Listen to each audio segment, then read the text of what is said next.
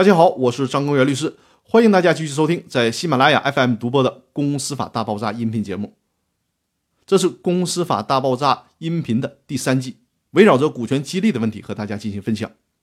今天要聊的话题是三种持股激励的价值衡量办法。持股激励必须是花钱买才行，因为持股是有限的嘛，分出去一份就少了一份，所以说呢，不能盲目的处理持股。既然是员工需要购买股权，那么就得注意不要涉及非法集资的问题。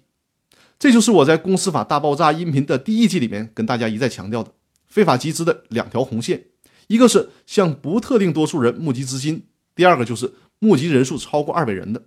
符合这两个条件之一的，都会涉及到非法集资类的犯罪。企业家在做股权激励的时候，需要格外的注意，不要触碰到这两条红线。企业做股权激励，面向内部员工。被激励对象相对来讲属于特定的群体。另外，根据公司法的规定，目前主流的观点是有限责任公司的股东不能超过五十人。所以说，企业家就需要注意了。虽然可以通过持股平台的方式让实际上的股东呢可以突破五十人，但是也不能太过招摇的让被激励人数超过二百人，否则的话就会有一定的风险。那既然是股权激励，员工购买股权多少钱买才合适呢？有几个衡量办法。第一个叫做现值等利法。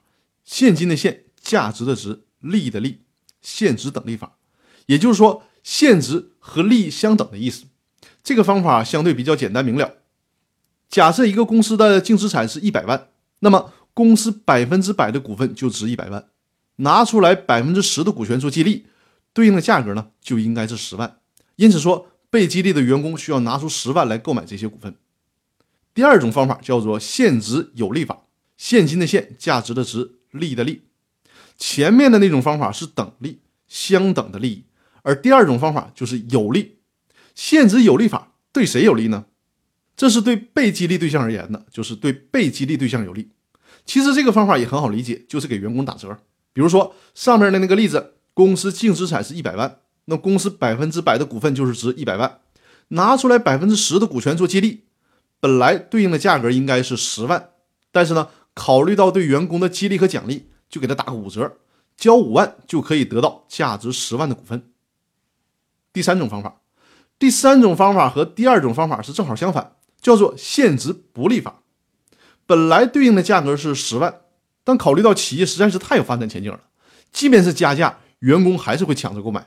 于是呢，就把价值十万元的股权以十五万的价格卖给被激励的员工。可能三年的考核期一过。当初花十五万购买的这部分股份就价值三十万了，这种情况下对于员工还是很有激励作用的。以上呢就是三种股权激励的价值衡量办法。那我们这一期的音频呢就到这里结束了，祝大家周末愉快，也祝我自己有一个不用加班的周末。那好，我们下周再见，谢谢大家。